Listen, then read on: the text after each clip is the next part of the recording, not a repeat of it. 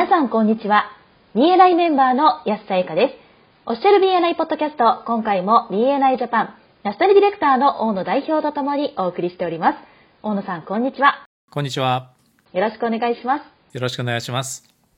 第166回は、オンラインだから簡単と題してお送りいたします。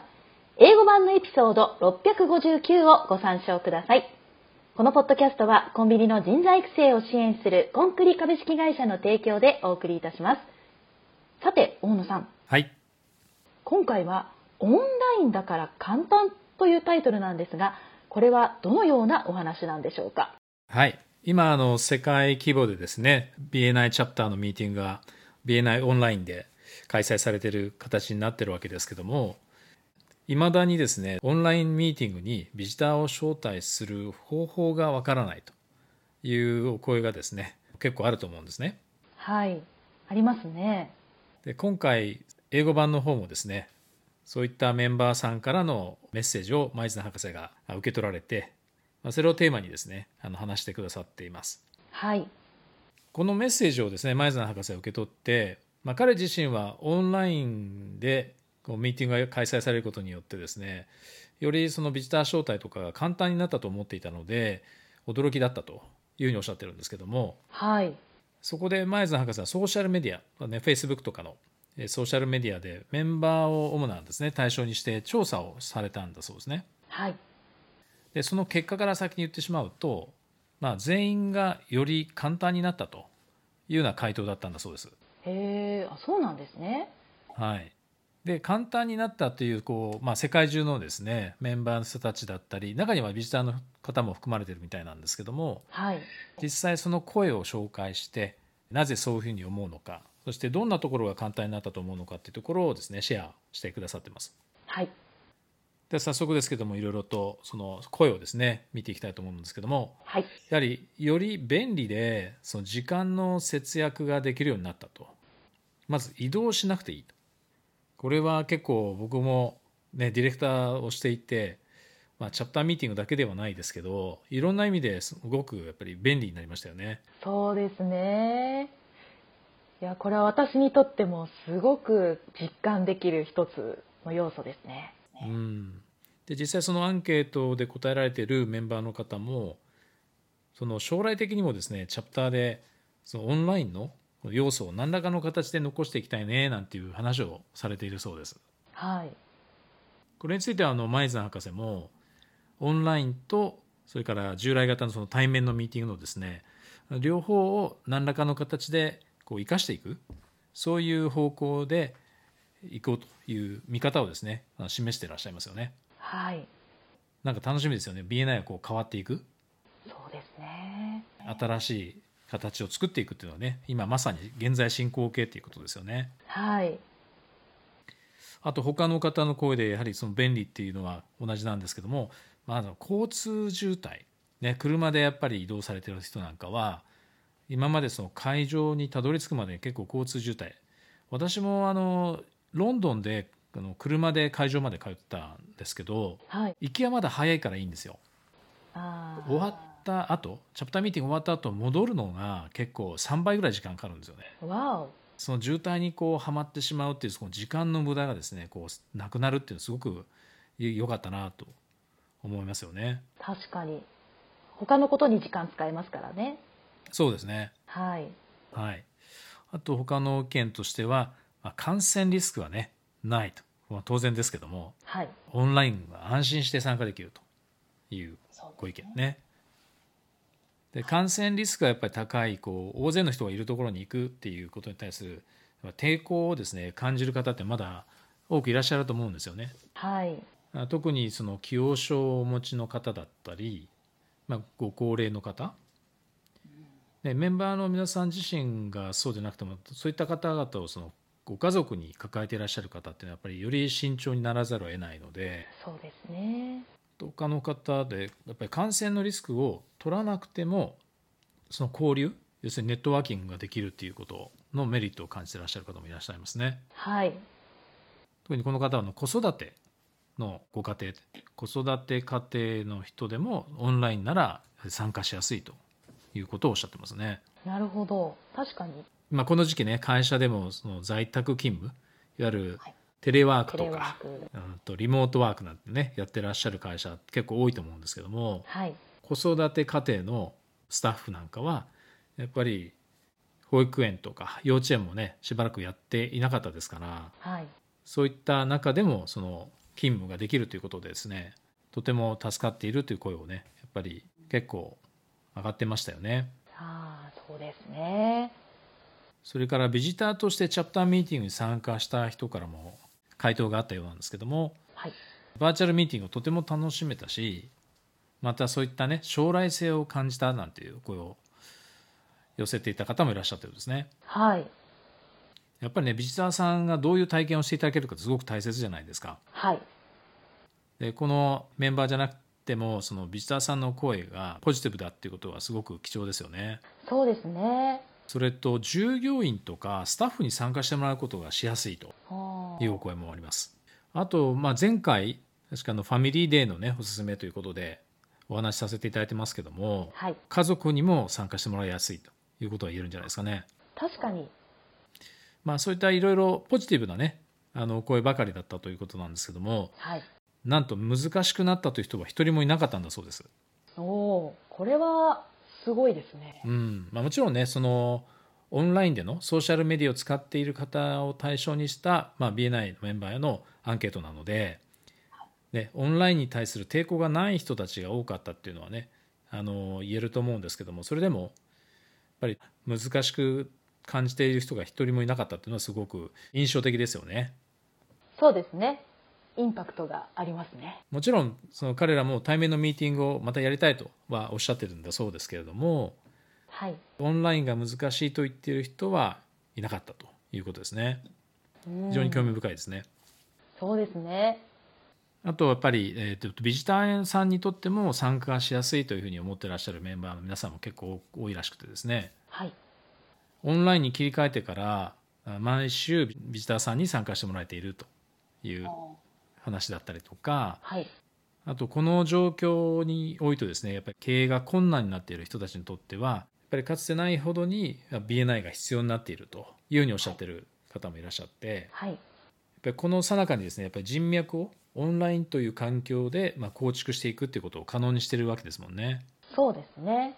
多くの方がこういう時だからこそ BNI が必要だっていうことを声を大きくしておっしゃってる。それはすごく印象的ですね。そうですよね。はい。BNI が提供しているこういったプログラムをですね認知してもらいやすくなっているということについてはマイズナー博士もですねえー BNI オンラインによって BNI のメンバーシップが今後大幅にですね増加すると見てらっしゃるんだそうですね。おおなるほど。私もそう思いますね。はい。確かに。ということは、まあ、今後ね組織がより大きくなっていって、まあ、当然その結果認知度がより高くなると。でビジターの招待もしやすくなるっていうことなんですよね。はいブランドの認知っていうものを作り上げていく過程ででこれあのティッピングポイントっていう、ね、英語を使ってますけどいわゆる臨界点に達するっていうことからそれがよりえー可能になっていくっていうことでしょうね。そうですね。あとね私も個人的に興味を持ったのはその内向的な人間にとってよりやりやすいっていうんですかね。ビジターも呼びやすいし参加もしやすいっていう。これ前澤博士もですねご自身のことを内向的とおっしゃってるんですけどすごくねこのコメントを気に入られている様子で。やっぱり外交的な人と比べるとですね内向的な人ってやっぱりこう知らない人たちのこう集まってる会にこう参加しに行くっていうのはすごくハードル高いんですよ。あ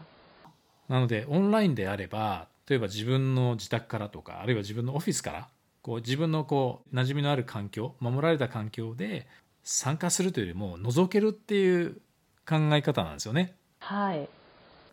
だからそういう意味ではやっぱり安心して参加しやすいっていうのは私自身もねそうなので言えると思いますね。そうなんですね。やすさんわかんないでしょ？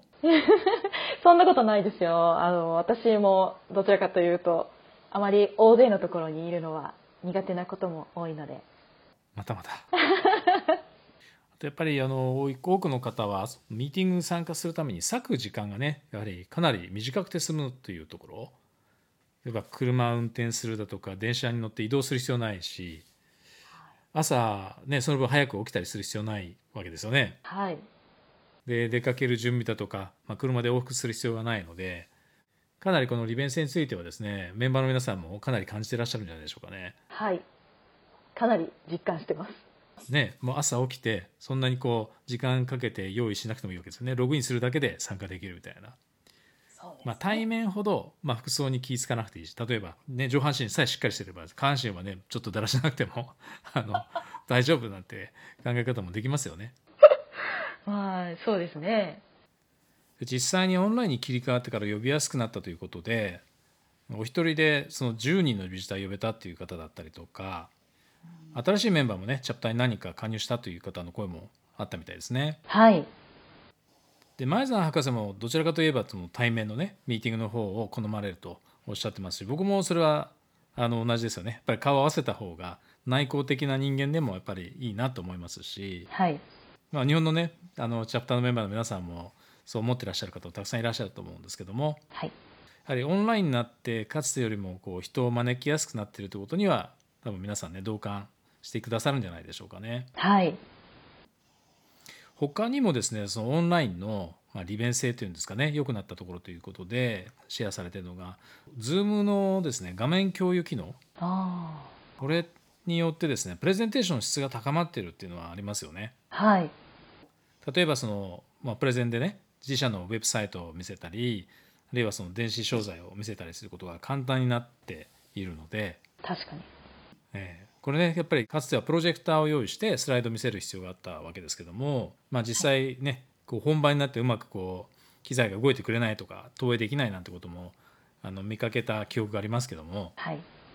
今はそのオンラインでね自分のパソコン上のものを簡単に他のその参加者に共有できるというところがやっぱり便利ですよね。そうですね。しかも見やすくなりましたよね。やっぱり画面共有されることによって。そうですねはい。やっぱり対面だとこう例えばプレゼンなんかでもかなり遠くの人の、まあ、話を、ね、集中して聞くっていうことはしなくちゃいけないわけなんですけども、まあ、オンラインになると目の前にねこう画面にこうあその人が映し出されるのではい。それこそ表情一つ一つもこう、ね、見やすくなったしはい。プレゼンもしやすくなったし聞きやすくもなってますよね。そうですね。で一方でですねあのオンラインになってビジターを呼びにくくなったというメンバーの人たちが少なからずいらっしゃるというのも事実だと思うんですよ。はい。ね、今回のその、えー前津博士によるオンラインのねあのリサーチの結果が皆さん呼びやすくなったって言ってるんだけどもこれはおそらくそのオンラインでリサーチをしたっていうことが、まあ、偏りの原因だと思うんです。でも実際にはやっぱり私たちね実際あのメンバーの皆さんの声を聞いてると中にはやっぱり難しくなっちゃったっていうふうにおっしゃってる人がいらっしゃるので、まあ、これについてちょっと考えてみたいんですけどはい。今回ね2つちょっと、まあ、理由というか背景を考えてみました。はいまず前提としてですねオンラインでビジター招待がしづらいという人は実は対面でもビジターを招待するのが苦手な人なんじゃないかと、はい、いうことですね。はい。これはね、まあ、チャプターでそのおっしゃってる方が、まあ、これまでその対面でやってた時にどれだけビジターを呼べてるかっていうのを見てみれば分かることなんだと思うんですけどもはい。でその苦手オンラインであろうとその対面であろうとの苦手な人がじゃあどうしたらいいのかっていうところをね今回ちょっとお話ししたいと思うんですけどもはい。これが2つ目のですね、えー前提になるんですけども、えっと、自分のためにですね実はビジターを招待しようとしちゃってるんじゃないかとそういった人たちが苦手と感じているんじゃないかと思うんですね。そうですね。なんで自分のためかというと例えばそのチャプターで貢献しなくてはいけないと。で場合によってはその更新の基準としてねその例えば半年間で何人のビジター呼んでくださいねとかっていうことが期待されていてそれがねだんだんプレッシャーになってきたりすることもきっとあると思うんですけどもだからといってその自分の数字を作るためにビジター呼ぼうとしてたらこれはまあ for me じゃないですか自分のためですよね。そうですね。それだと、まあ、結局勧誘になってしまうんですよ。ね、自分のために来てもらうっていうことでしょでそれはやっぱりあってはいけない姿勢だと思うんですねはい。であくまで for you ですよね目の前の人、ね、その方がまあお客様であったり、まあ、取引先だったりね、その外注先だったりいろいろあると思うんですけども目の前の人のためにどうやったら自分が役に立てるかっていういわゆる「How can I help you?」のアプローチの時にもしかしたらその人にとってそのチャプターのメンバーを紹介することが役に立てる手段かもしれないし、でリファラルですねこれ。でもうもしかしたらそのチャプターのミーティング来てもらうことで何かその人にとって新しいヒントを得られたりとか新しいビジネス展開をするこう、ね、きっかけを作ることになるかもしれないでこれがビジター招待に結果としてなるわけなんですよね。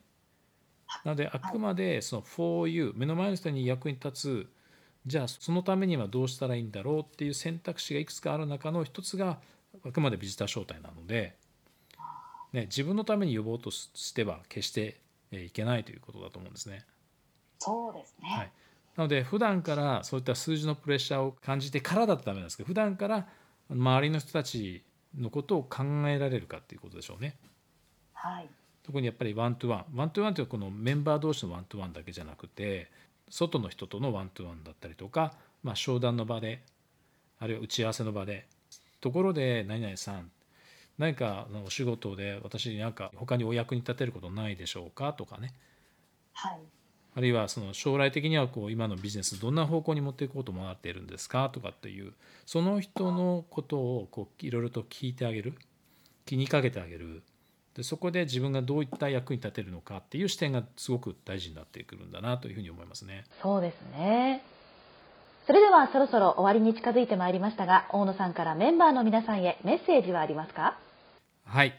えーと、今回のですねあのオンラインになってからビジターが呼びやすくなった。あるいは一方で呼びにくくなったという方がですねチャプターにいらっしゃるということが考えられるんですけども改めてそのチャプターの中でこのポッドキャストのですねトピックを、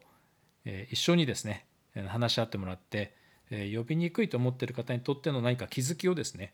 例えば学習コーナーで提供しているということをですねぜひやっていただきたいなというふうに思います。ありがとうございました。ありがとうございました